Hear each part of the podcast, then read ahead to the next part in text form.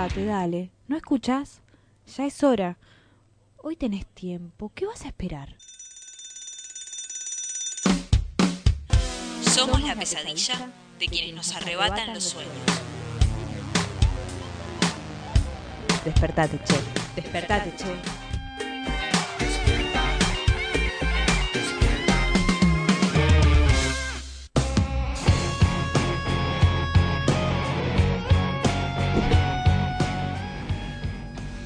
Buen día, buen día, buen día, buen día. Opa, la lapa. Opa, buen día Giselle Rivalov. Buen día, buen día Betania, ¿cómo estás? Muy buenos días Buen a día todos y a todas. Todos, todas y todos en esta mañana de invierno en Despertate Che. Esta mañana de miércoles desde Radio Presente, la voz del ex Olimpo, del ex Centro Clandestino de Tortura y Exterminio Olimpo, acá poniéndole la voz, siempre recordando a nuestras compañeras, nuestras compañeras y nuestros compañeros. Eh, un abrazo cálido para también los oyentes y las oyentes y les oyentes de Despertate Che, como cada mañana de lunes a jueves. ¿Cómo estás, Betania? Bien, muy bien, una mañana fresquita. eh, apenas eh, son ¿cuántos? 8 5 grados. Ah, 5 grados bien. dos décimas la temperatura acá en la ciudad de Buenos Aires, 82%. La humedad, buenos días. No saludé, me metí con la temperatura. Sí, pues dije, cuando puse, dije 5 grados, con Sí, razón. mm, está- la está necesidad de guantes y emponcharse bien. De emponcharse quien tenga necesidad de salir. Quienes estén de vacaciones de invierno escuchando la radio desde la cama, me imagino que disfrutando. No salgan, no Eh. salgan. Quédense ahí nomás, que tenemos eh, un programa hasta las 10, lo vamos a estar acompañando. Eh, y y en- recién miércoles, ¿no? Es como la mitad de la semana y también eh, una oportunidad para, para ir repasar noticias y cosas que vienen pasando eh, en la ciudad de Buenos Aires, pero en el país también, ¿no? De todo pasa. De todo. De todo pasa en el día a día. Y por supuesto. la re- realidad no se toma vacaciones. Repasando un poquito la historia también que es necesaria eh, en este ejercicio de la memoria permanente que estamos haciendo. ¿Les parece que contemos qué es lo que va a estar sucediendo en las calles en el día de hoy? Vamos. Arrancamos.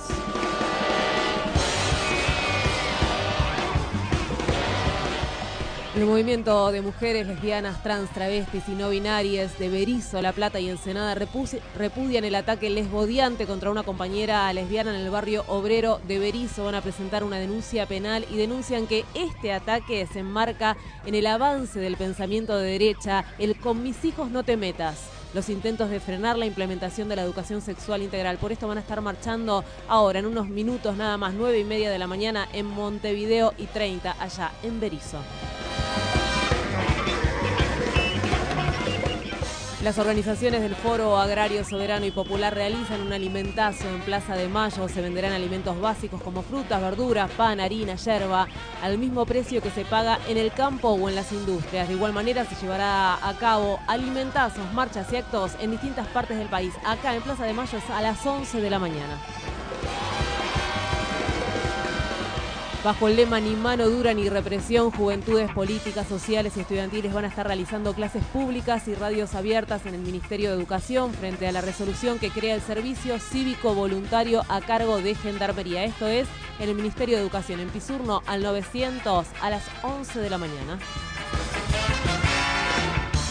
Familiares de víctimas de Cromañón realizan una convocatoria a prensa en las que solicitan que se les pregunte a los candidatos sobre la posición respecto a los proyectos de expropiación y patrimonialización presentados por el movimiento Cromañón. Esto va a ser en Cipreva a las 6 de la tarde, familiares haciendo una conferencia de prensa.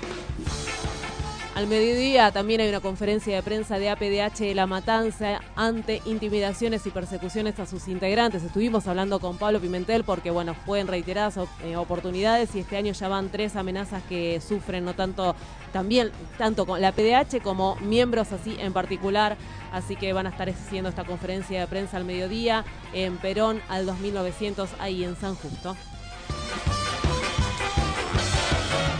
Continúan las audiencias por crímenes de lesa humanidad cometidos en la última dictadura cívico-militar. En San Martín, por la megacausa Campo de Mayo, calle Pueyrredón al 3700, esto es a partir de las 9 y media de la mañana. Y en Santa Fe, por la causa FESED 3 en Oroño al 900, esto es en Rosario y empieza a las 10 de la mañana.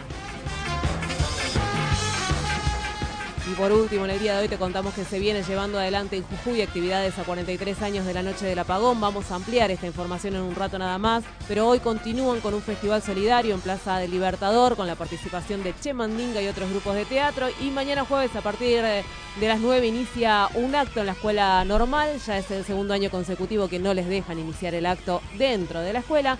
Pero bueno, van a estar marchando después a la tarde desde Calilegua hasta Libertador General San Martín con un acto de cierre, como todos los años desde hace 36 años. No vas a poder enchupar, sintonizar ni echarte para atrás. No podrás estar enganchado ¿Qué tal si ahora vamos a poner los pies en la realidad si escuchamos nuestro circo?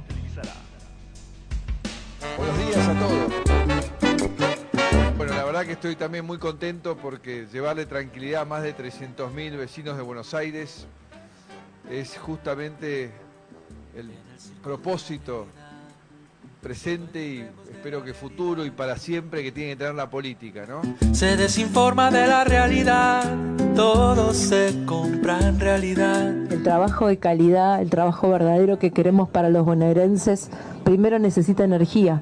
No hay industria posible si cortamos el gas en invierno, que era lo que pasaba en la Argentina en el 2015. Hoy eso ya no sucede. Ya no tenemos que cortarle el gas a la industria en invierno para que genere trabajo. Hay un verso de la realidad que no es verso ni es la realidad, un guiñapo de la realidad. Apenas. Hemos conformado un espacio que lo que busca es ofrecerle a la sociedad argentina una alternativa para poder elegir. Queremos sacar a los argentinos de la mediocre opción que los someten otros espacios políticos de optar entre el mal menor. En el circo de la realidad, la gente piensa que la realidad es el deseo de la realidad y todo vale en realidad. En primer lugar, agradecer a Ramón Ayala, el secretario general de Guatre, también conductor de las 62 organizaciones, el apoyo irrestricto a, la propuesta de Juntos por el Cambio, a la presidencia de Mauricio Macri, el acompañamiento de muchos gremios que están en 62 y seguir dialogando con todos los representantes del movimiento obrero. El camino es el crecimiento, es el empleo. Un trozo de la realidad, hay un juego de parcialidad, un impulso de perversidad obscena. Pasen y vean. ¿Por qué me mete con Cristina? la verdad, mire, Cristina dejó tres problemas en la Argentina, en la economía argentina. El cepo, la inflación y el déficit fiscal. Bueno, no es poco, ¿eh? Ok, revisemos. El cepo, ¿cómo lo resolvió Macri? Lo levantó. Irresponsablemente el primer año tuvo 40 puntos de inflación. ¿Cómo resolvió la demanda de dólares que el cepo evitaba? Empezó a tomar deuda. ¿Cómo terminamos? Como la soga al cuello. Endeudado al 95% del PBI. Cristina le dejó 25 puntos, 26 puntos de inflación, dicho por el, un promedio de 2% mensual. De por ciento mensual. Ok.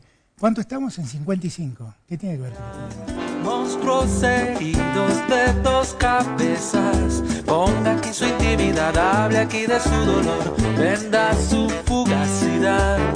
¿Cuánto necesita una persona que le ingrese por mes eh, a su bolsillo para no ser considerada una persona pobre? La canasta básica total porteña es de 30.914. Allí está.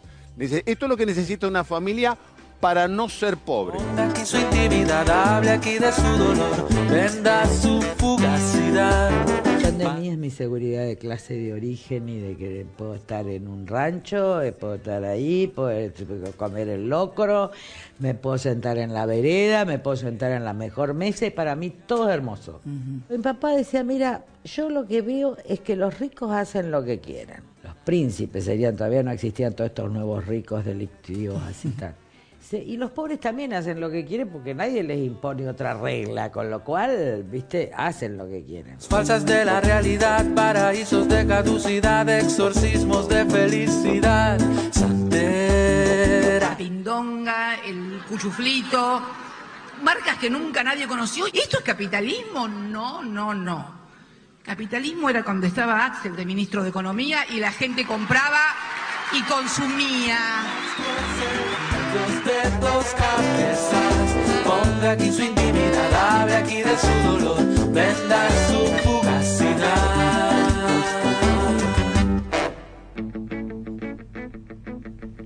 Los pobres hacen lo que quieren. No lo que pueden, ¿eh? Lo que quieren. Sí, sí, sí. es tremendo. Porque nadie les pone, no, no tienen reglas, no nadie les pone reglas, así que hacen lo que quieren. Escuchás el circo y algunas cosas eh, parecen joda, la verdad. La, última declaración de Cristina y demás. Escuchaba 30.914 pesos tiene que tener una familia para no ser pobre, ¿no? O sea, es una, es una suma terrible, digamos. Y pienso en la cantidad de familias que eh, probablemente no llegan ni, al, ni a la mitad de ese, de ese salario, porque el, el salario básico, ¿en, en cuánto más o menos está? Di- ¿16, 17, 18, por ahí andaba. Eh, tremendo. Y a propósito un poco de eso, eh, una de las, de las noticias que recorría eh, los diarios en la última, las últimas horas eran, bueno, una, una, una protesta que estaban llevando adelante eh, desde la industria aerocomercial los pilotos mismos de los aviones, particularmente de aerolíneas, que a través de un comunicado Em, bueno, manifestaban toda la, la- la crisis por, los que, por la que está atravesando eh, la industria, ¿no? Denuncian eh, en un comunicado que eh, se, se- se- lo lee cada piloto o lo, lo pronuncia cada piloto a la hora de eh, el despegue o del aterrizaje y en que eh, comentan la situación de los despidos, despidos encubiertos en su mayoría, que es algo que hemos estado escuchando mucho acá en las, en las notas que hacemos en Despertate de, eh, de la manera en la que se, se producen los despidos, que en general intentan eh, eh, convertirse en especies de renuncias voluntarias o en hostigamientos hasta, eh, bueno, hasta intentar la renuncia. Eh, y también en eh, achiques, eh, también el tema de, por ejemplo, los eh, vuelos low cost, ¿no? Cómo vinieron eh, con esa idea de que eh, los vuelos iban a ser baratos y se iban a poder conectar un montón de lugares La revolución de los aviones. Exactamente, tal cual. Eh, y sin embargo, muchas de las eh, de las principales eh, aerolíneas low cost eh, redujeron y achicaron todo su eh, su oferta, ¿no? También teniendo, o sea, como que un poco eh, no pudiendo concretar esa revolución de, los aviones que, que se vendió de esa manera en, todos, en, en todo el país. Y bueno, esto, levantando frecuencias y demás. Y a partir de esto, un poco dejan, deja explícito el, eh, la situación de, eh, de los pilotos de aerolíneas eh, y bueno, el, el enfrentamiento que tienen con, con, los, con, los, con los gremios también, ¿no? Hacia adentro. ¿Querés que escuchemos qué es lo que se oye cada vez que aterriza uno de los vuelos ahí en pista? Vamos a, ver. escuchar el mensaje de los trabajadores y trabajadoras. Habiendo finalizado el vuelo, queremos informarles sobre la situación que enfrentamos los pilotos argentinos. Como resultado de la actual política aerocomercial, hoy tenemos empresas que no pueden pagar salarios, que han suspendido sus operaciones, que reducen la dotación de pilotos con despidos, con despi- despidos encubiertos, o que se achican devolviendo aviones, levantando destinos y cortando frecuencias. Ante esta situación que pone en riesgo miles de fuentes laborales en el país, ratificamos nuestro compromiso de seguir defendiendo la aviación argentina. Los cielos también son de cada uno de ustedes. Desde ya agradecemos su comprensión. Desde que el país firmó un acuerdo con Estados Unidos para profundizar la política de cielos abiertos, los gremios aeronáuticos están en estado de alerta u movilización. Eh, afirman que la medida debilitará las aerolíneas nacionales y podría producir pérdidas de puestos de trabajo, como decía recién Betania, en especial en aerolíneas argentinas. En los últimos días eh, se estuvieron realizando algunas medidas de fuerza y esto también a esto, a esta, a esta a estas medidas se suma que eh, la presentación en concurso de acreedores de la empresa que opera la línea Avianca, que es algo que también veníamos hablando acá en Despertate Che, eh, que de cerrar podría llegar en la- eh, dejar en la calle a 200 trabajadores y trabajadoras. De hecho, también esta semana hubo una marcha. Vamos a escuchar qué es lo que decía la ministra Patricia Bullrich con respecto a esta medida de fuerza, que lo que pensaba también es que es algo que viene sucediendo en distintos medios de trabajo, ¿no? En las radios. A Sí. mí me llamaba la atención, yo pensaba, antes tal vez no se usaban en las radios que los locutores, las locutoras, los periodistas en manifestaran su situación laboral en los medios de comunicación. Claro, usen y- su propia herramienta de trabajo para protestar, ¿no? y es, una novedad, novedad en ese sentido. es algo que empezó a, a suceder, así como protestar en las fábricas, las puertas de las fábricas de trabajo, ¿no? Es algo que, sí, bueno, este ¿dónde- método de protesta ya el año pasado los pilotos lo habían eh, implementado en vacaciones de invierno, pero en pleno vuelo se leían en Claro. castellano y en inglés. Y pero hubo hubo acciones legales contra contra los trabajadores y un poco para evitar eso Al- es lo- que se busca ahora hacerlo una vez que están en tierra. A lo que voy es que es en los lugares de trabajo donde se realizan estas, mm, estas maneras de visibilizar, en las puertas de las fábricas, en los medios de comunicación, los metrodelegados en los subtes. eh, es ahí donde, donde, donde se ¿Y hacen, dónde- la- dónde- ¿dónde que protesten? ¿Y Pro- dónde dónde sale Bullrich? Ayer estuvo con, A- a con Novarecio. Anda a la estando noche. seguido por ahí. Bueno, Eh, me da la sensación, siento que los audios que venimos escuchando últimamente siempre está con ¿Es una Novarecio y es Bullrich. ¿Es una trabajadora de prensa? Vamos a escucharla.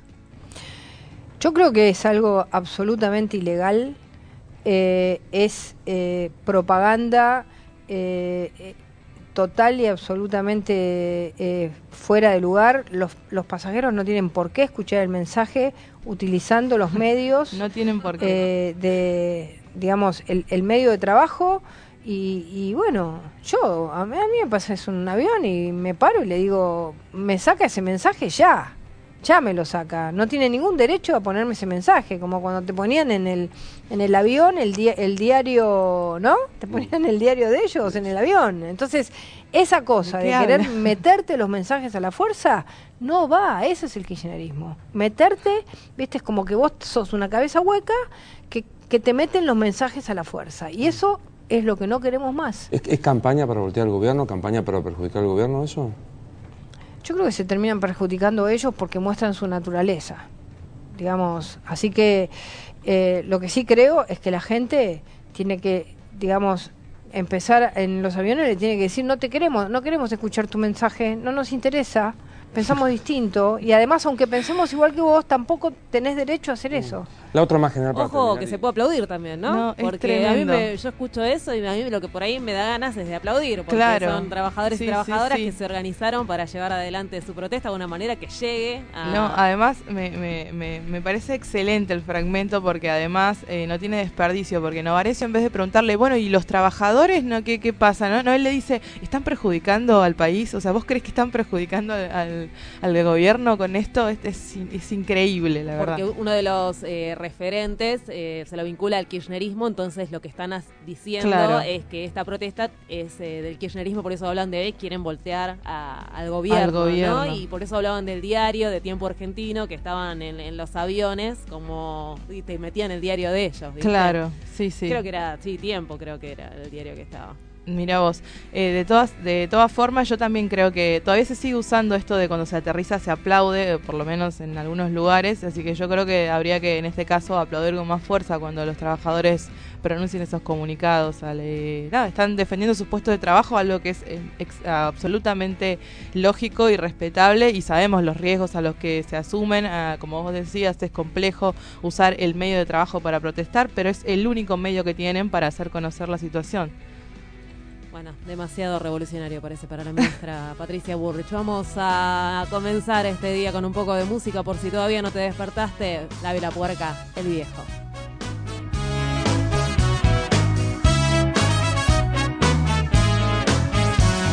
La cabecita despierta, orgullo de su mamá. El niño creció en su casa, el adolescente quería asomar. Resbalando las veredas, el barrio lo encandiló. Dando vueltas las esquinas, tocó placeres, tocó dolor. Se enamoró de la vida todos los días, todas las noches. Desayuno con las damas, la cena se la salteó. Va caminando sin rumbo, lleva la calma del vagabundo. Pero dejando la vida donde mande la ocasión.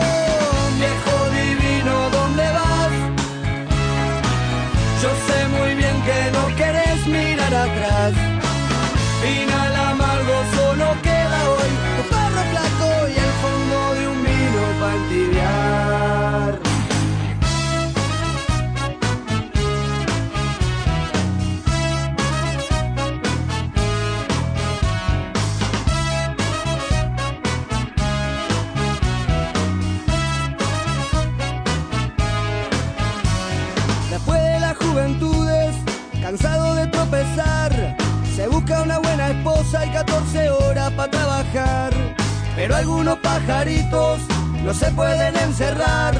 Se le va penando el alma, de pronto ya no quieren cantar. Se desparramó de a poco después que entraba para los 40. Y casi sin darse cuenta, alcohólico se volvió. Y fue bajando escalones, muchos inviernos a la deriva. Las vueltas que da la vida, en la calle terminó. Y viejo divino, ¿dónde vas? Yo sé muy bien que no querés mirar atrás. Mira el amargo, solo queda hoy tu perro flaco y el fondo de un vino para entibiar.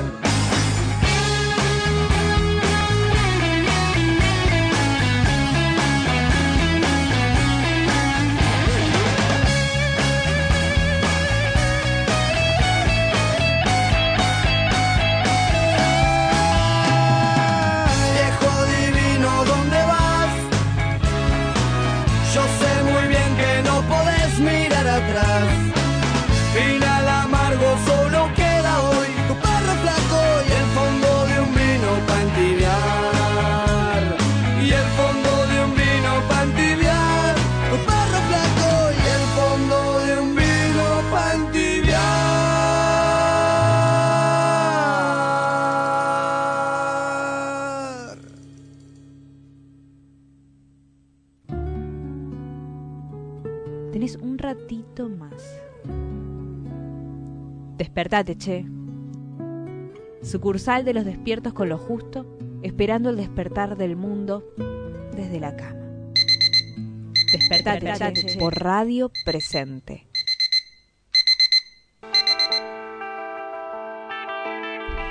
Bueno, 9.24 de la mañana seguimos haciendo Despertate Che y en las movilizaciones del día hoy eh, contábamos sobre un alimentazo que se va a estar eh, realizando en Plaza de Mayo desde las 11 de la mañana. eh, organizado por el Foro Agrario Soberano eh, y Popular y en ese sentido estamos en comunicación con eh, uno de sus coordinadores, eh, Roberto Solano. Muy buenos días, Gisela, Oscar y Betania te saludan. ¿Qué tal? Buenos días, Gisela. ¿Cómo estás? Eh, Bien, acá andamos. Eh, bueno, eh, contanos eh, un poco de cómo surge eh, esta, esta iniciativa, ¿no? De hacerlo ahora, justo en vacaciones de invierno.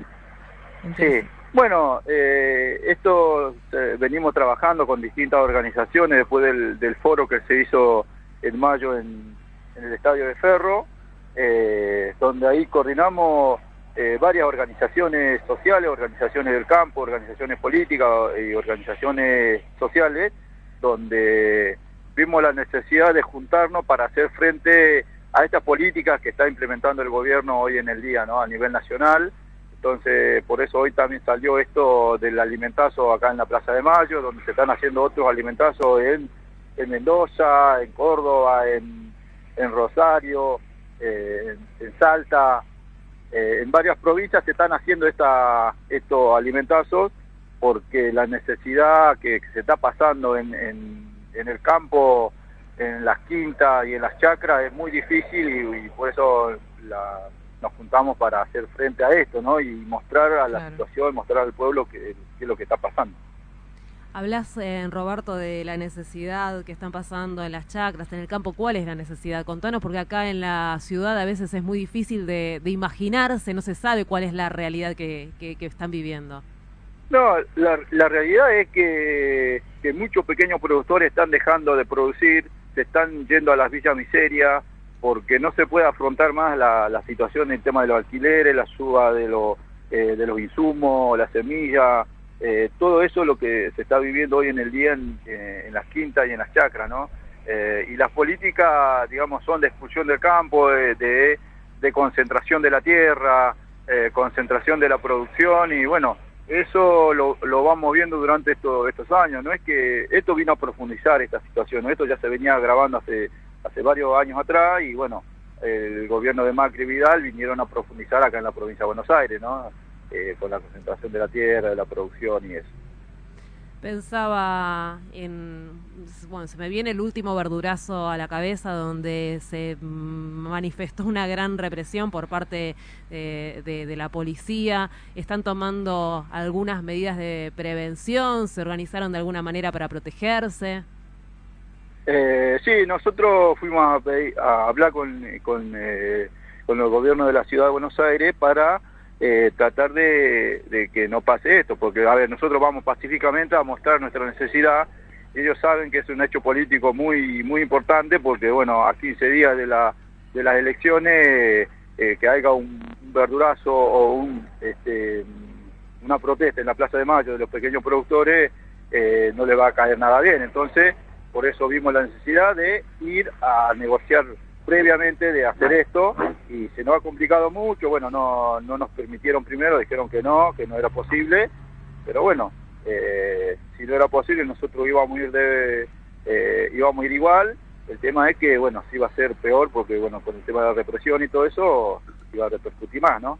Pero bueno, no, no esperamos, digamos, buenas cosas desde el gobierno, por eso la necesidad de hablar previamente para hacerlo esto, ¿no? Este, pero pero yo creo que nosotros vamos pacíficamente a mostrar lo que nosotros producimos día a día, eh, porque hay gente que, seguramente se va a estar agolpando ahí en la Plaza de Mayo para llevarse una lechuga, un kilo de pan o, o un kilo de hierba, ¿no?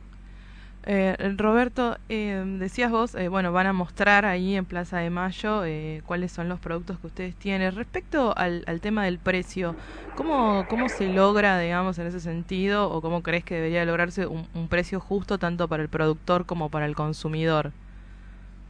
bueno, esas son las cosas que venimos planteando nosotros, un precio mínimo y sostén, con el tema de la verdura, con el tema de la leche, ¿no? Porque en el tambo hoy en el día te están pagando 3,80 el litro de leche y después te llevan a la pasteurizadora, bueno, toda la serie de cosas que lo hacen y a donde vamos a terminar pagando 60 pesos el, litro de leche en, una góndola de un supermercado. Lo mismo pasa con la, con la verdura. Hoy en el día eh, una jaula de lechuga te están pagando eh, 80, 90 pesos y en, y en la verdulería el kilo le está pagando a 40, 50 pesos. Entonces hay una, un desfasaje total con, con la compra que nosotros vendemos eh, en la puerta de la quinta o lo que, lo que producimos los pequeños productores y lo que después consumen los vecinos en, la, ciudad, en los barrios, cuando van a comprar la, los productos, ¿no? Roberto, ¿qué vos sos productor? Sí, sí, soy productor de acá de La Plata, este, produzco verdura. ¿A la verdura te dedicas? Sí. ¿Y cómo, cómo es, eh, cómo es este, no sé, ir sobreviviendo en este último tiempo.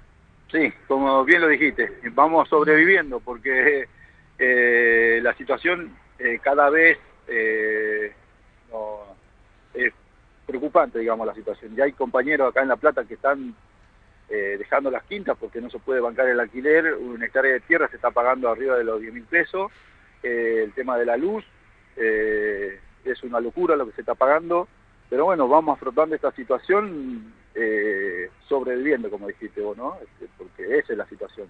Y otros compañeros están dejando las quintas y se están volviendo a un, a un barrio, pero tampoco podés vivir porque vas al barrio, pero ¿de qué trabajas? No tenés changa, eh, la construcción ha bajado la, el, laburo ahí también. O sea, es una situación, digamos, no solamente para el pequeño productor, sino que a nivel general eh, la situación es agravante, ¿no? ¿Cómo sigue esta medida de lucha?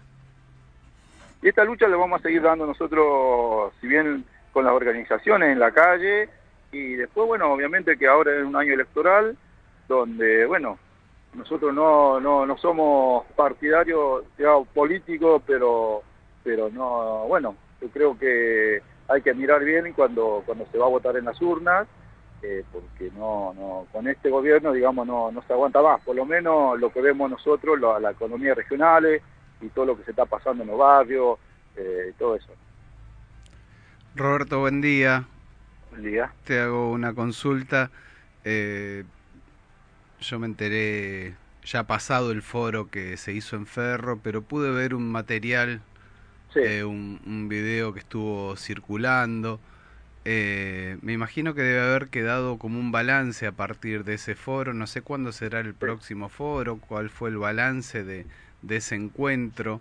Eh, el tema de las economías regionales también, o sea, tenía como varias preguntas ahí sobre el tema, pero si tenés así como un, como un resumen de, de ese encuentro que fue maravilloso por lo diverso, además, por lo diverso eh, en cuanto a regiones y... Sí, perdón. Eh, no, yo creo que un balance es positivo porque hace mucho tiempo no se, no se hacía estas cosas, ¿no? Entonces, y también es positivo porque fuimos nosotros las organizaciones sociales, las organizaciones del pequeño productor que estamos luchando hoy en, en las calles, eh, que, seamos capaces de organizar esto, ¿no? Sin, sin eh, ayuda de, digamos, de, de, los políticos, digo, de políticos que, que, gobiernan, digamos, ¿no? Pero entonces nosotros fuimos promotores de esto, entonces un, un balance positivo, donde se ha mostrado la, la, realidad, donde se ha ido a contar la realidad que se está viviendo en, eh, en los lugares de, las provincias, positivo porque miles de compañeros han venido de distintas provincias a plantear su situación, eh, a contar las experiencias, eh, cómo, cómo se está viviendo. Así que eso fue una parte, digamos, y esto es una continuidad de eso, ¿no? Lo que se está haciendo. Estamos presentando el programa eh, en las universidades, estamos presentando en las municipalidades de distintos lugares, digamos, para que tomen en cuenta al pequeño productor. Así que de esta parte yo creo que estamos muy contentos y, es positiva lo, lo que se hizo, ¿no? Y esto va a continuar seguramente. Bueno, Roberto, te agradecemos por la comunicación y esperamos que este balance también de la jornada de hoy sea positivo, que se dé eh, todo con, calma, que puedan trabajar y vender sus productos eh, y bueno, que también encuentren una solución ¿no? y en algún punto algún acompañamiento para salir eh, de, este, de este momento eh, de, crisis, como vos decís, eh, no es de ahora, que viene arrastrándose hace mucho tiempo eh, y, estos espacios de productores necesitan el acompañamiento de, bueno del Estado, ¿no? te, agradecemos, te agradecemos, Roberto, por la comunicación. bueno, sí, agradecerle a ustedes por, por difundir nuestra, nuestra situación y y porque esto no, no, no sale en, muchos lugares lo que hacemos nosotros. Así que por eso, más que nada, agradecerlo y, nada, muchas gracias. Ahí pasaba Roberto Solano eh, de la Federación Nacional Campesina, él es coordinador y hoy se va a estar desarrollando, recordamos, eh, a partir de las 11 de la mañana en eh, Plaza de Mayo, una alimentación donde van a poder comprar verduras, bueno, frutas, quesos y otras cosas más a precios de costo. Trataremos de llegar hasta Plaza de Mayo con Radio Presente ahí en un rato. Otra de las movilizaciones tenía que ver con los estudiantes que mencionamos en el día de hoy en Palacio Pisurno. Le preguntamos desde Despertate Che a Tadeo, que es del movimiento de unidad eh, secundaria, qué es lo que va a estar pasando hoy en Palacio Pisurno. Hola, buen día. Mi nombre es Tadeo Reinhardt, soy coordinador del movimiento de unidad secundaria. Hoy, junto a otras organizaciones como la Juventud de la Corriente Clasista y Combativa, junto a la Corriente Estudiantil Popular Antiimperialista y tantas otras organizaciones, vamos a estar a partir de las 11 en una clase abierta eh, en Palacio Pisuro, en el Ministerio de Educación de la Nación, para decirle a Bullrich y al gobierno de Macri que no estamos de acuerdo eh, con el servicio cívico voluntario. Entendemos que lo que necesita la juventud hoy, principalmente, eh, son escuelas en condiciones, es universidad pública, es em, más trabajo digno. Entendemos que lo que necesitamos son escuelas en condiciones con una infraestructura capaz de soportar lo que ha dejado el macrismo en materia de pobreza, es decir, comedores, becas, viandas, eh, boleto nacional educativo gratuito. Y entendemos que en una Argentina donde uno de cada dos jóvenes es pobre, eh, el servicio cívico voluntario no, no resuelve, sino que lo que quiere imponer en todo caso será eh, una demagogia que implica em, seguir eh, continuando la política del asesinato de Santiago Maldonado, de eh, tantos otros víctimas también del gatillo fácil. Así que por lo tanto nosotros estamos en contra de este servicio cívico voluntario y, y nos pronunciamos eh, con una manifestación en la calle. Escuchábamos a Tadeo del Movimiento de Unidad Secundario que hoy van a estar ahí haciendo una clase abierta en Palacio Pisurno, 11 de la mañana. Muy bien los pibes, ¿eh? que, en vacaciones de invierno se organizan, la verdad, pensaba, ejemplo. pensaba en eso, que el Bullrich saldría a decir que los pibes tendrían que estar en la escuela, pero bueno, están en vacaciones y mira dónde están. Podrían estar tirados en la cama, pero no, se organizaron y van a organizar ahí una, una clase pública. 9 de la mañana, 37 minutos, quédate ahí que todavía queda mucho más Despertate Che. Presente, la voz del ex Olimpo. Amarc Argentina. Sin medios, Sin comunitarios, medios comunitarios no hay democracia. democracia. Desde que asumió, el gobierno avanzó con políticas de ajuste y represión a los sectores populares. Desprovistas de una legalidad porque el ente regulador no abre concursos para el acceso a licencias, las radios comunitarias hemos sufrido el decomiso de equipos y las comunicadoras y los comunicadores populares fueron judicializados. Denunciamos públicamente las intenciones del gobierno de acallar las voces disidentes y el retroceso en materia de derecho a la comunicación. Reconocimiento, cese a la criminalización y devolución inmediata de los equipos decomisados. Asociación Mundial de Radios Comunitarias. Amarc Argentina. que hoy nos conmueve, no tiene que terminar, esto tiene que seguir. No queremos homenaje, no queremos reivindicaciones, no queremos plata, queremos lucha, compañeros. Carlos Fuente Alba, presente, presente, presente.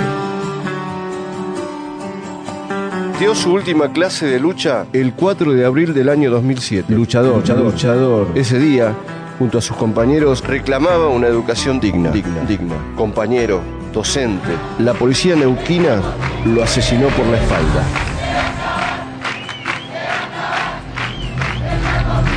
Luchador, luchador, compañero, docente, maestro. Carlos Fuente Alba, presente, presente, presente.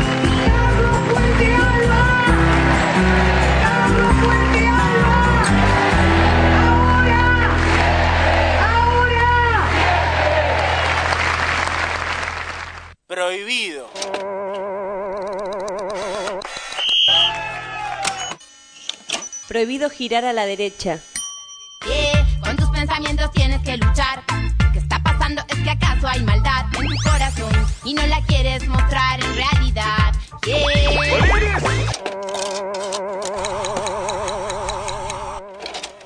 Radio Presente. Tenés un ratito más. Despertate, che. Sucursal de los despiertos con lo justo, esperando el despertar del mundo desde la cama. Despertate, Despertate, che, che. por Radio Presente.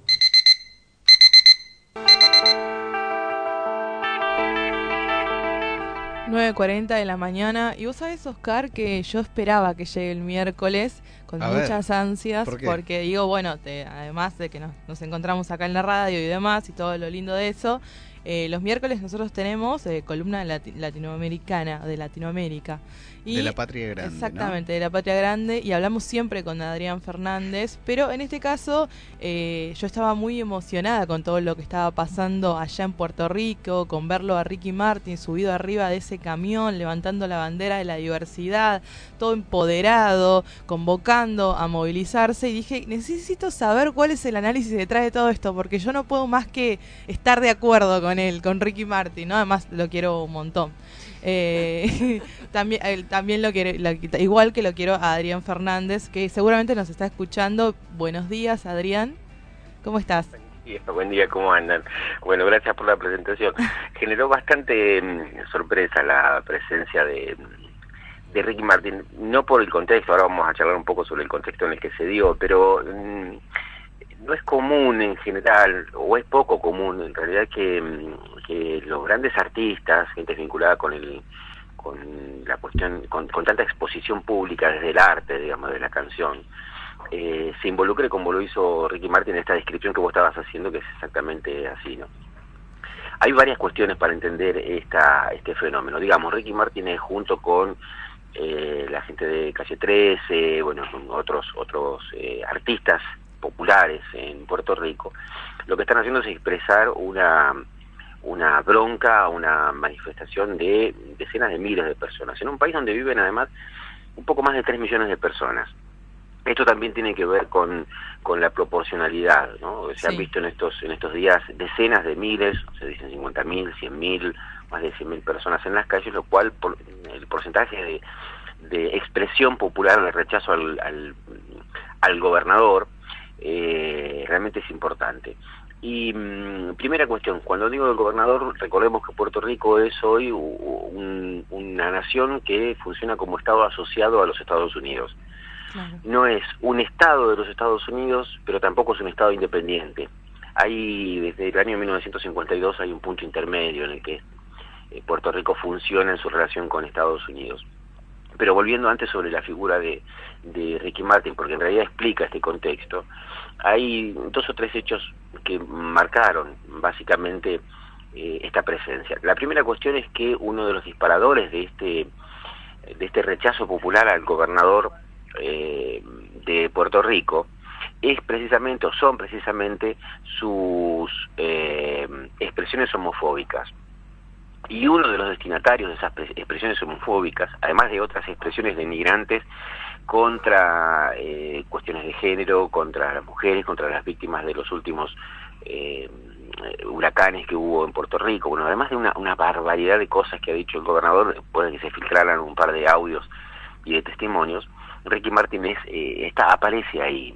Recordemos Ricky Martin para que para no encontrar ningún desprevenido en esta historia, a partir del año 2010 eh, decide hacer pública su condición de, de homosexual y esto le generó, bueno, entre otras cosas, esta corriente homofóbica de la que el gobernador Ricardo Rosselló es uno de los máximos expresiones, ¿no? Es decir, él es víctima directamente de, esas, eh, de esos ataques, pero además forma parte de esta presencia junto con los otros artistas puertorriqueños de una suerte de bisagra o de hastío contra este gobernador. Ricardo Rosselló se llama, es un gobernador eh, que llega al poder por un partido anexionista, es decir, un partido que impulsa la anexión con Estados Unidos, ser parte del Estado de, los Estados Unidos, y, y, ahí comienzan a mezclarse o a combinarse otros ingredientes de la historia de Puerto Rico. ¿no? Digo la historia reciente para no entrar demasiado en la historia desde que fue invadida eh, a fines de los 1800 por Estados Unidos.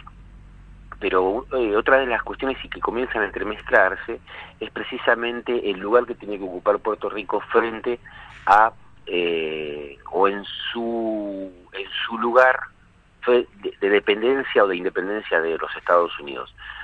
Hay un dato que también quería agregar. Cuando los dirigentes políticos entran en desgracia, digamos, reciben su papo de todos lados, incluido en este caso de Donald Trump, que enseguida dijo, el problema de Puerto Rico es de Ricardo Rosselló, del gobernador, ¿no?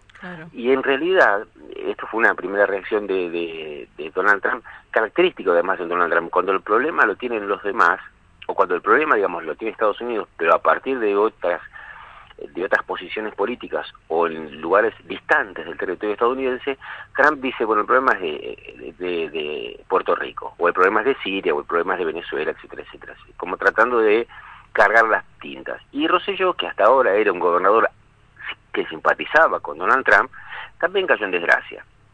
Ya había caído en desgracia en un momento cuando se produjeron los eh, los últimos eh, las últimas eh, tormentas, los últimos huracanes que además devastaron Puerto Rico y que hubo una falta de reacción impresionante por parte de Estados Unidos y del gobernador de, de Puerto Rico. Recordemos que ya en ese momento Trump también acusó al gobernador de quedarse con el dinero, inclusive una frase en aquel momento de Trump, estamos hablando de hace dos años, cuando dijo, eh, bueno, no puede ser que Estados Unidos esté financiando eh, los problemas de los puertorriqueños, ¿no? siendo que, Estados, que, que Puerto claro. Rico es un Estado asociado. Y vuelvo entonces sobre la historia de, de Rosselló y la historia de lo que está pasando en estas horas en Puerto Rico. Por eso yo digo que comienzan a entremezclarse. Es muy probable, recién lo, lo decía CNN y varios voceros de del imperio estadounidense, que es muy probable que en las próximas horas Rosselló eh, renuncia a su cargo, que es finalmente la máxima consecuencia de lo que le están pidiendo las decenas de miles de puertorriqueños en las calles desde hace 10 días. que renuncie. Y como sucede también en estos casos, con la renuncia del líder político en este caso, se va a producir ese vacío lógico en el que hoy están unificadas diferentes corrientes de pensamiento en Puerto Rico. Porque esto es el punto de lo, la gran incógnita que se abre, se va a abrir dentro de unos un ratito nada más cuando renuncie el gobernador, y es quiénes son, qué representan los sectores que hoy están movilizados. Y ahí nos vamos a dar cuenta de que están convergiendo en las calles de Puerto Rico estas tres corrientes históricas, para decirlo de una manera, digamos, este, sencilla, que motorizan la vida política y social en Puerto Rico, que son los anexionistas, es decir, partidarios del actual gobernador, que están hastiados del propio gobernador, los eh, aquellos partidos que mm, adhieren al estado al estatus actual de Puerto Rico, es decir, esta idea de, estar, de ser estado asociado a Estados Unidos sin ser un estado dependiente de los Estados Unidos, y están finalmente las corrientes independentistas. Me detengo en este último punto porque las corrientes independentistas de Puerto Rico han sido y siguen siendo de las mayores víctimas de sectores opositores en América Latina y en el Caribe en estos tiempos.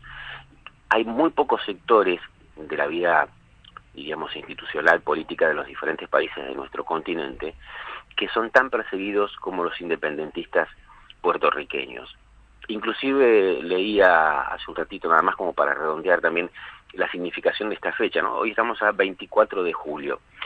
El 25 de julio es una fecha emblemática para los puertorriqueños, porque sucedieron tres cosas muy particulares que tienen que ver con esto que estamos contando, como para darle un cierre y darnos cuenta de que mañana se va a abrir una nueva etapa en la historia de Puerto Rico. Un 25 de julio de 1898 se produjo la invasión de Estados Unidos a la isla de Puerto Rico, en un contexto donde eh, se producía la guerra eh, eh, hispano-cubana contra Estados Unidos, ¿no? año 1898, es decir, fines del de 1800. Un 25 de julio de 1952 se crea el Estado Libre Asociado, es decir, se crea la constitución del Estado Libre Asociado, que es la constitución que hoy rige a Puerto Rico. Y finalmente, un 25 de julio, pero de 1978, se produjo en Puerto Rico lo que se conoce como el caso del Cerro Maravilla, que hace referencia al asesinato de varios independentistas militantes, independentistas puertorriqueños, eh, por, lo menos dos registrados en este caso son dos jóvenes, Arnaldo Darío Rosado y Carlos Soto Arribí, en el Cerro Maravilla, que es donde precisamente toma el nombre este, este caso. Digamos, estos tres hitos, curiosamente, si le habrá, eh, habrá que agregarle el día 25 de julio, mañana de 2019, para abrir esta gran incógnita de qué es lo que va a generar esta historia en Puerto Rico, donde efectivamente, como vos decías en el comienzo, la figura de Ricky Martin nuclea una buena parte de la expresión popular, ¿no? Eh, Adrián, ¿y qué proporción eh, ocupan estos independentistas en relación a las tres facciones estas que decís que se van a, se van a abrir?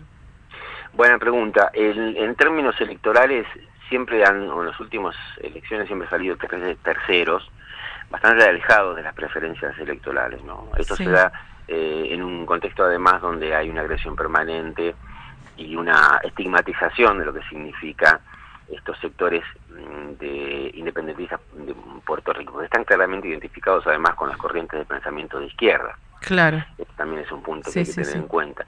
Y si eh, uno pone, contrapone a esta figura el interés de Estados Unidos de que siempre ganen, o los anexionistas o aquellos que están a favor de un Estado asociado como es actualmente, entonces siempre va a haber una corriente de estigmatización.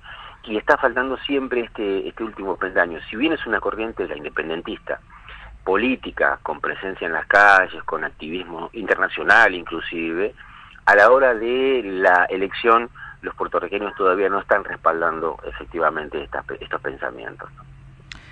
Excelente, Adrián. La verdad nos dejaste ahí con mucha información para saber, bueno, ahora que eh, vamos a vamos a apoyar a Ricky con mucho más argumentos, ¿no? está buenísimo eso. Sí, sí, sí, nos ha pasado a todos lo mismo, a gente de calle 13, ¿no? Pero Ricky Martin es como un emblema, coincido con lo que vos decías también. Bueno, te agradecemos eh, y de, nos volvemos a reencontrar probablemente el miércoles próximo. Gracias. Así pasaba Adrián Fernández haciendo su columna Hoy, Puerto Rico. Pensaba. ¿Se me escucha? Sí, se te escucha Pensaba bárbaro. que. Ay, todos Dios. Estos mensajes se filtran del presidente, del gobernador de Puerto Rico, a través de Telegram, Sí. que es como un WhatsApp, pero que usan muchas, por ejemplo, organizaciones sociales, pues se creía, por lo menos hasta ahora, que era súper seguro e Claro, inviolable. sí. Pienso que se han despertado también algunas alarmas con respecto a esto. Telegram fue por donde empezaron a circular estos mensajes y por ahí se filtran. Sí, sí. Me atacaste con un beso. Podemos seguir continuando. Pero ¿sabes qué? Hay una canción que habla más de esta de todo esto que está sucediendo en Puerto Rico y que tiene que ver con Residente y con Bad Bunny, que es otra de las figuras protagónicas, que tiene un montón de letras eh, podemos decir como Un poco sexistas, un poco a veces, misóginas sí. eh, y también un poco de letras combativas por ahí eh, se le empiezan a La lilar los tensión, cables y sí. bueno y no sé sale algo bueno de todo esto El tema es que yo ahora me quedo todo el día pensando y repitiendo y tarareando. Puedes, o sea, conocerte por un disparo al Es corazón. una situación que te suceda esto y que cantes todo el día, podés mandarnos un mensaje cantando también. Vamos a escuchar a Residente y a. Rocío nos puede mandar un mensaje cantando. Cantando, sí, sí.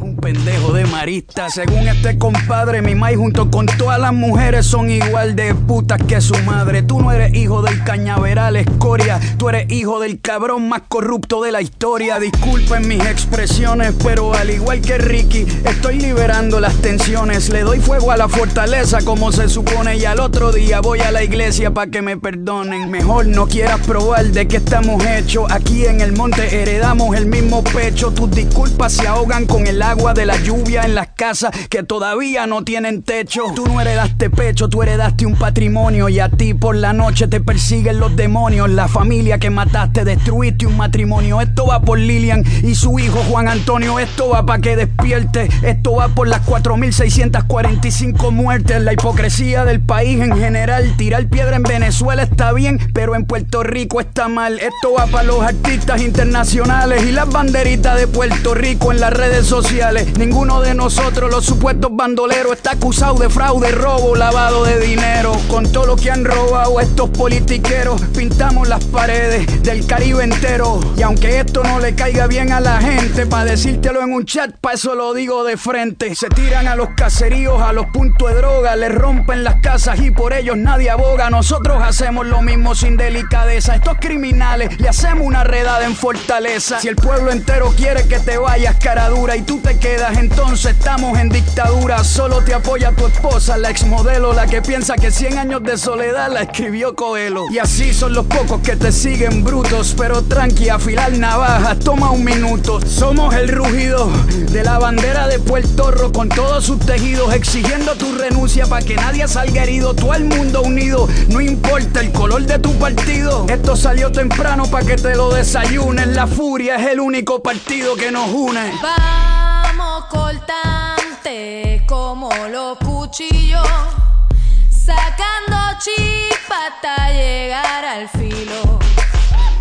Hay que arrancar la maleza del plantío, pa' que ninguno se aproveche de lo mío.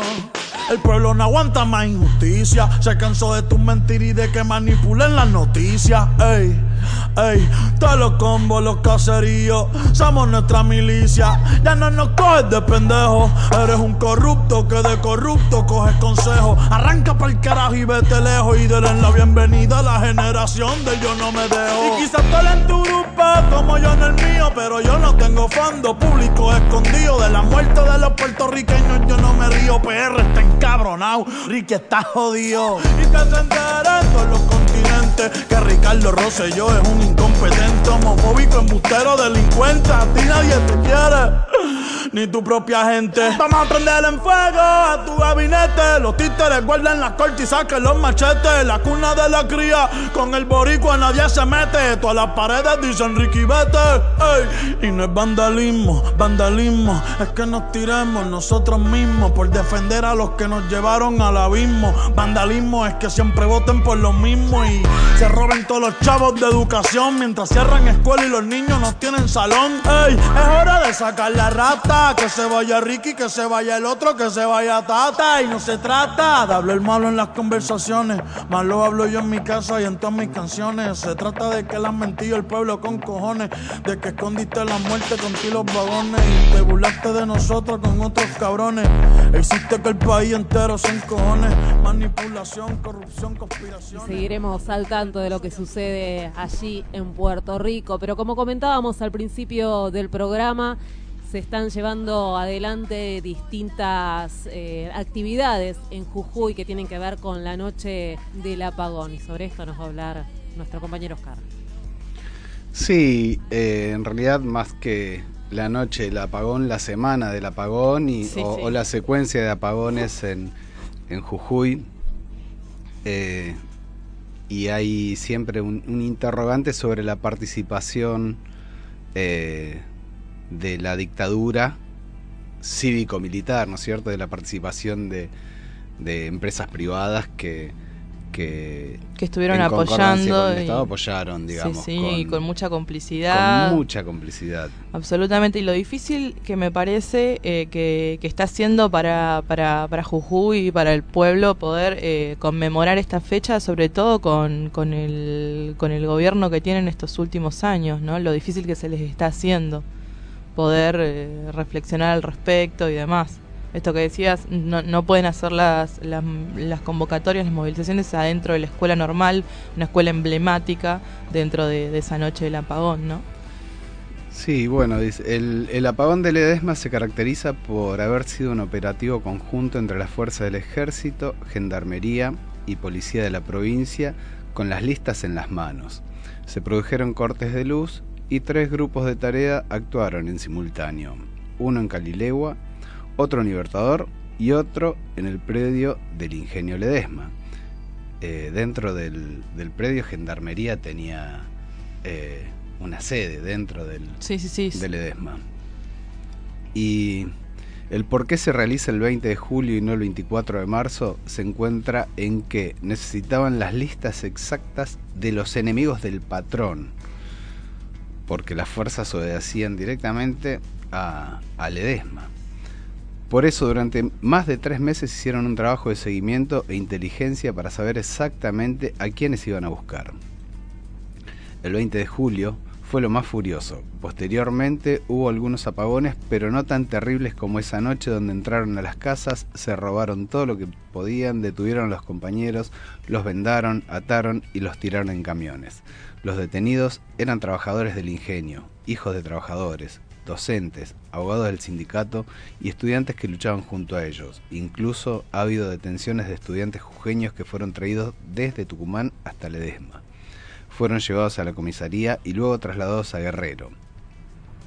Los traslados fueron hechos con el transporte del ingenio Ledesma, combustibles y choferes de la empresa. Incluso trajeron desde Orán en camionetas de la empresa. Las listas eran armadas por el propio directorio presidido por Pedro Blaquier, junto a la, Administración General. Eh, de los tres compañeros que aún continúan desaparecidos, 30 fueron detenidos entre la noche del apagón y un tiempo antes. Entre octubre del 74 y diciembre del 78 se calcula que se detuvieron un total de entre 660 y 670 personas en la región esa de, de Calilegua y Libertador. Hay, hay historias de, de, por ejemplo, de un, de un médico que, que trabajaba dentro del, del ingenio que fue despedido por eh, repartir eh, medicamentos como excesivamente, como por demás. Eh, claro. Demasiada compasión, ¿no? Exactamente. Eh, sí, sí, es un, digamos, un- una, una fecha muy, muy importante para, para quienes eh, militamos eh, los derechos humanos porque eh, fue, fue salvaje, Sí, sí. digamos, la, la, la represión, la, la persecución a, a los trabajadores, No, a los a- obreros. Hay antecedentes de, de una mina también. eh, en Aguilar, una mina donde funcionaba, donde funciona, funciona actualmente una mina, Sí. eh, donde también hubo detenidos y desaparecidos. Es muy complejo a veces cuando se piensa cómo, esto, esto es algo que siempre me gusta reflexionar, cómo, cómo sucede, sucedieron las dictaduras cívicos militares en, el- en el interior, en donde, por ejemplo, una provincia de Le- como, como Libertador General San Martín, más conocida como Ledesma, justamente porque está nucleada alrededor del ingenio, toda la gente de ese pueblo trabaja en el ingenio, vive del ingenio y eh, toda su rutina está vinculada a, lo que sucede allá, a- ahí. Entonces es eh, no, no, digamos, no es de llamar la atención que eh, justamente en este caso los ingenios, como pasa mucho en Tucumán, también en las ciudades del interior de Tucumán, eh, la represión y la, eh, la desaparición de personas y todo lo demás haya sido probablemente un trabajo de, de inteligencia desde los ingenios eh, hacia, digamos, los, los sectores, digamos, represivos, ¿no? Como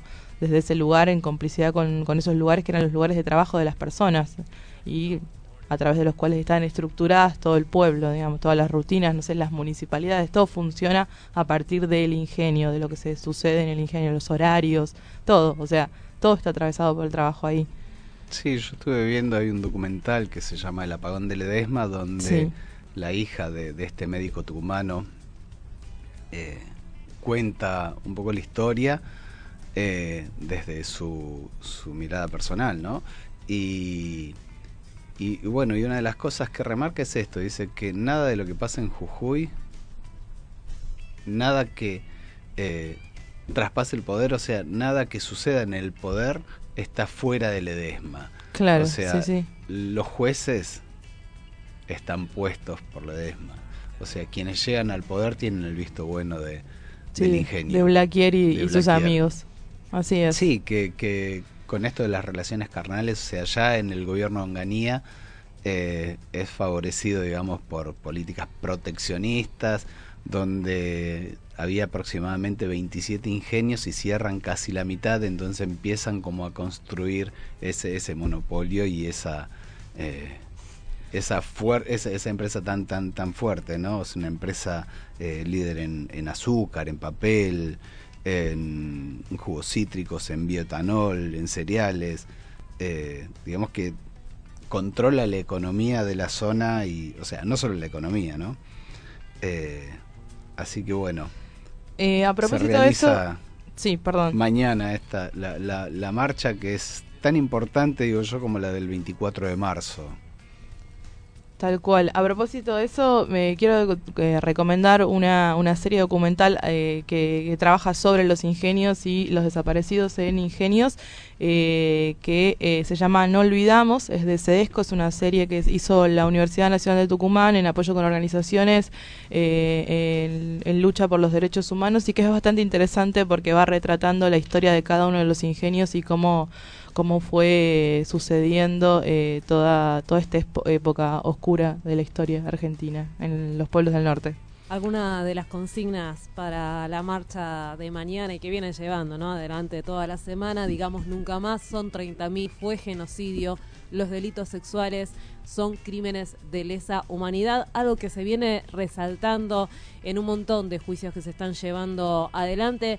Eh, la verdad es que me llama bastante la atención y me gustaría hablar sobre qué pasa con esta situación porque es algo que pensé que ya estaba saldado y viene sonando fuerte en un montón de las consignas que se vienen llevando adelante por pedidos de justicia y de memoria.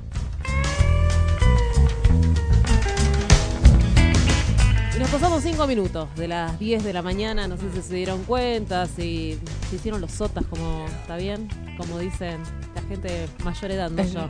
vali- valió, la, valió, valió, valió, sigue valiendo. Ayer nos pasamos 18, 20, ayer fue un exceso absoluto. Eh, no, nos fuimos, nos fuimos por las ramas, pero, pero hoy solo cinco minutos estamos permitidos. Me voy a recordar de nuevo, perdón, recién hice una recomendación de la serie. La serie se llama Todavía, eh, se llama eh, Todavía Sangra. No, ese es el nombre exacto de la serie documental de, que cuenta la historia de los ingenios en el norte. Sí, el compañero Kini también eh, trabajó en un documental eh, sobre el apagón que está en Vimeo. El apagón se llama, me parece. Bien. Está bueno ver porque a veces es, es muy interesante tener y que se circulen, son registros audiovisuales que a veces no tienen circulación masiva y está bueno empezar a que den vuelta. Bueno, y después a 43 años de la noche del apagón, seguimos reclamando justicia, memoria por el apagón, está organizando diferentes actividades. Eh, bueno, ya mañana la marcha y el 26 a las 10 de la mañana un conversatorio con Tati Almeida eh, en el aula magna de la UNJU. Bien, perfecto. Bueno, y nos vamos con el queridísimo, digo queridísimo porque es un, un Es amigo acá de la casa que ha pasado por este estudio de radio presente, Lucho Cardoso, artista popular de Jujuy. Hasta mañana. Hasta mañana. Peón rural suena. Son la confianza de este pueblo campesino que trabaja madrugando la esperanza.